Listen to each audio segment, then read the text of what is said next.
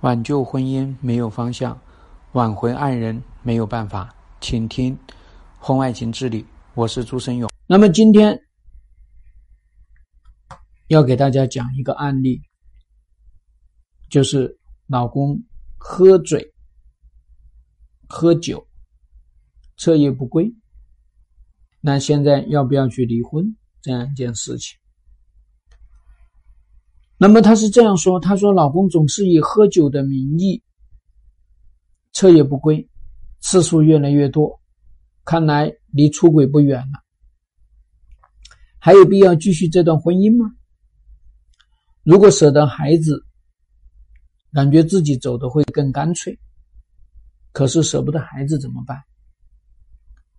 那么我们首先要去看待的一个问题是，老公。”喜欢以喝醉酒的名义彻夜不归，那就是说，他想要找一个借口，能够把你哄住，让你相信他仅仅是因为喝醉酒而在外面，他不想把你们两个人的这个关系，你们两个人的这种决裂。直接呈现出来，那在这个背后来说呢，他其实他没有认为你们两个人的关系决裂了，他只是想要出去而已，这是一个层面。那另外一个层面呢，说明什么？说明当他喝醉酒，他回到家里面，你会怎么来应对他？恐怕你会很讨厌，恐怕你会很嫌弃。恐怕你会很唠叨，或者是说，你尽管没有做这些事儿，但是他以为你会做这些事儿。也就是说，你们两个人这个沟通互动的这个过程当中，恐怕更多的是以抱怨、指责这种形态，那么夫妻两个没有办法正常的交流，没有办法去处理这些困难。那么我们第三个方面来说，就他既然得逞了，你既然相信了，你既然没有去挑明，还在这边很配合他，好像他真的是喝醉酒而已，在你自己的内心，你一直都在煎熬，你在独自承受，明明知道他出轨了。还假装不知道，那么这样一种处理方式呢？这是很多机构最喜欢干的事情啊！这个男人出轨了，咱们忍着，咱们憋着，啊，咱们别去讲出来啊，担心讲出来会破坏这个关系，破坏你们两个人的这个夫妻关系。好像挑明了之后呢，你们两个人的婚姻就会直接崩溃。实际上这是错误的看法。如果是说你们两个人的关系会崩溃，他其实不用遮遮掩掩的，他可以直接跟你说我们两个人离婚，他可以直接跟你说的啊。所以呢，我希望所有的女性一定要牢记，他搞婚外情，他如果想要遮遮掩掩，就他没有想要真正的来把这段婚姻破坏掉，你挑明了。他如果是说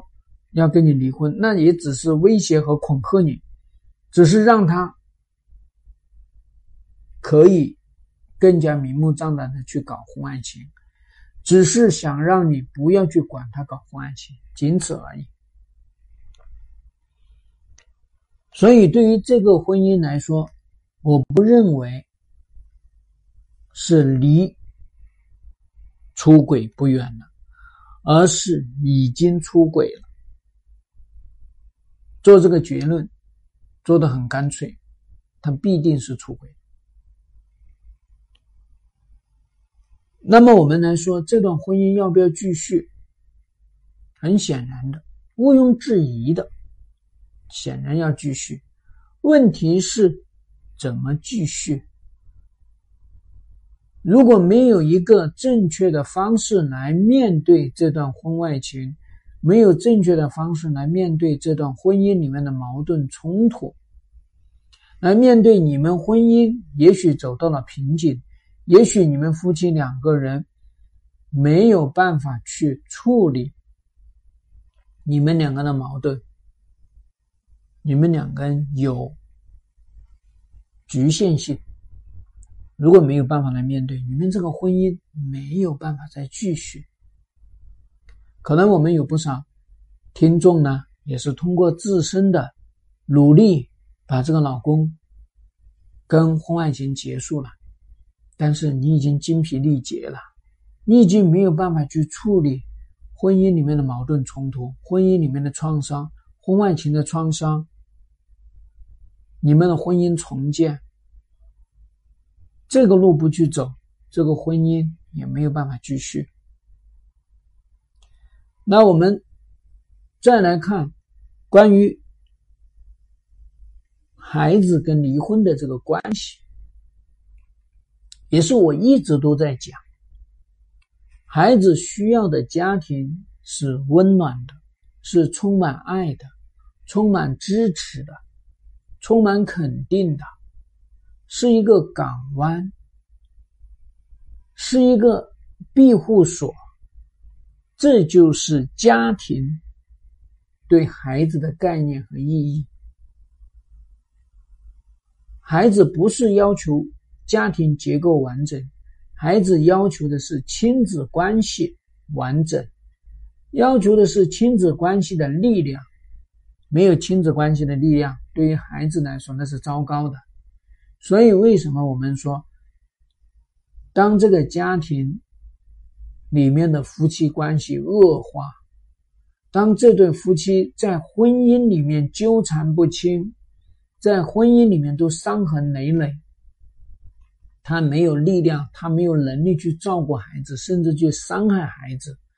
甚至是因为你们夫妻之间的彼此伤害。把孩子卷入到你们的婚姻里面的纷争当中去，他们作为一个受害者，他们作为一个替代者、补位者，对于孩子来说，那才是非常糟糕的一件事情。所以说，离婚对于孩子来说，并没有你想象的那么严重。那么。我们说离婚其实要去处理好这层关系，也就是前面讲的，离婚之后你们破坏的是夫妻关系，亲子关系没有破坏，所以你们未来能够给孩子继续提供一个持续的、可以预期的、稳定的、有爱的这种亲子关系，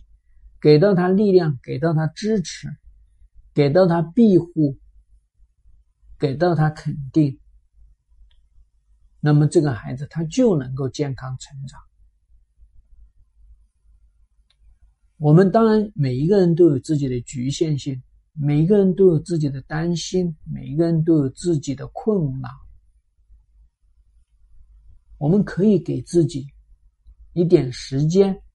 我们可以给自己一点力量，我们可以给自己向外界去求助的一个机会。